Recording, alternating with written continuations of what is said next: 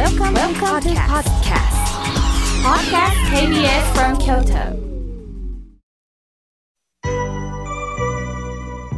さあここからは皆様方からたくさんのお手紙そしてメールをいただきましたのでご紹介させていただきますまず、えー、舞鶴よりのりこさんとっても綺麗なおはがきをねいただきました妙慶さん、えー、いつもこうして心にしみるお話をありがとうございます。親友を亡くされたとのこと、お悔やみ申し上げます。寂しい思いをしてらっしゃるんではないでしょうか。きっときっと、ご親友は見守ってくれていますよ。少しずつ寒くなってきますよね。風邪など召されませんようにご自愛くださいませ。とっても素敵な字でね、心温まる、えー、おはがきを、のりこさんいつも本当にありがとうございます。そうですね。毎日友人にはね、タグさんおはようって言いながらね、今日も一日なんとか精進させてもらいますと言いながら一日過ごしております。えー、あったかいお気持ちをありがとうございます。さあ、続いての方です。福井市の春さんよりいただきました。寒暖の差が激しくなってきましたね。妙慶さんは以前、植木仁さんのお話をなさっておりましたね。実はテレビで見たんですよ。妙慶さんは植木さんのお父様が浄土真宗の僧侶でスーダラ節にまつわるエピソードを紹介されておりましたが、その模様もドラマでやっていましたよ。本当に植木さんの人柄が滲み出るとても良いドラマでした。いつかスーダラ節を流してくださいとのことです。そうですね。分かっちゃいるけどやめられない。これは本当浄土真宗の教えなんです。分かってるんです。分かってはいるんですけど、頭で理解はしてるんですが、この身がやめられないっていうことありますよね。食べたいんだけど食べると太るし体にも良くないけど食べたいっていうのがね、ありますよね。それを親鸞上人はどうかそういった自分の矛盾に気づいてください。あなたが欲しがる気持ちはわかりますよとまず理解してくれたんです。だけども、それによってどうなりますか？もっと考えていきましょうねっていうことも、えー、導いてくださいました。植木さんもその新種の教えから分かっちゃいるけどやめられない。タバコも吸いたいんだけど、どうしてもどうしてもやめなければいけないんだけど、やめられない。いろいろ皆さん葛藤してると思いますけれども、えー、自分の体と向き合うということをね、えー、していただきたいと思います。はるさんいつもありがとうございます。さあ、続いての方です。えー、南区の、えー、辻森さんよりいただきました。妙慶さん、えー、いつもラジオを聞いております。実は、小豆バーが当たったんです。本当に嬉しいです。ありがとうございます。とのことです。昨年11月に腎臓の手術をしてから入退院の繰り返しなんです。えー、今日も気分を変えて空気も爽やかな中番組を満喫しますとのことです。そうですか。腎臓が本当にね、少しずつあの弱ってこられて手術をなさったんですね。そらそら辛かったですね。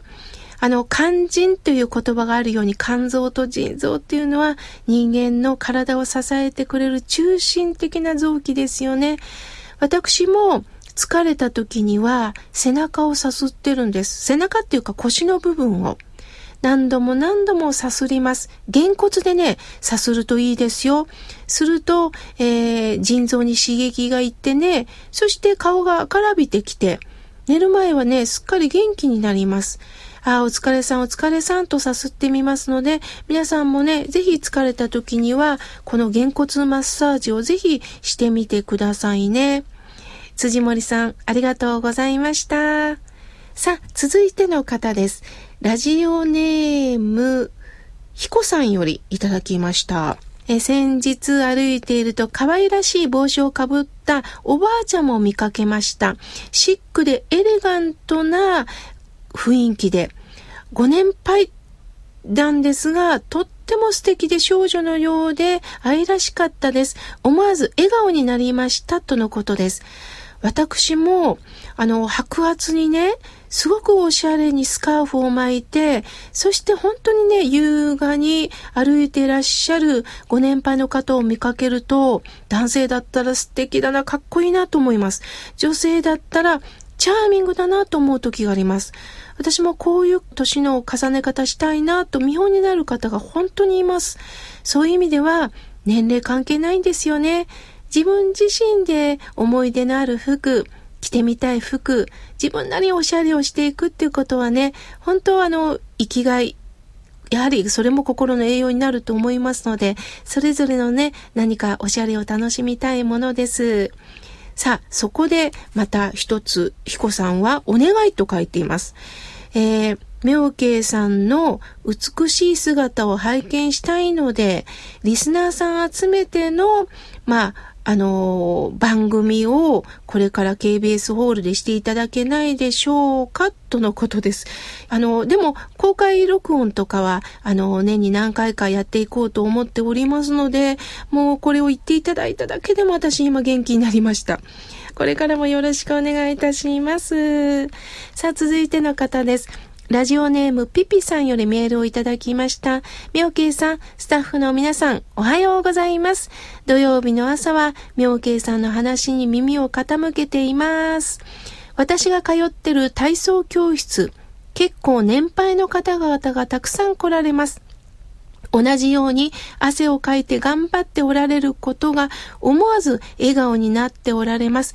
負けていられませんよ、とのことです。そうですよね。年齢とともに足腰がだんだんとこうね、弱ってまいります。私もそうです。そういう時には、まず内面からこうね、あのー、燃やしていくということはストレッチ、体操って大切ですよね。またプロの方が指導してくださいますので、自分の体に負担のないような体操をしていく。これから過ごしやすい季節ですので、あの、ぜひ皆さんもそういう教室に行くか、または、あの、ご自分でね、部屋の中で無理のないストレッチをしてみてください。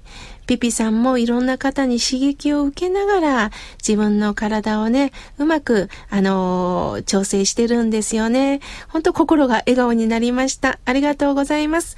まだまだたくさんのメッセージを届けていただいておりますが、来週紹介させていただきます。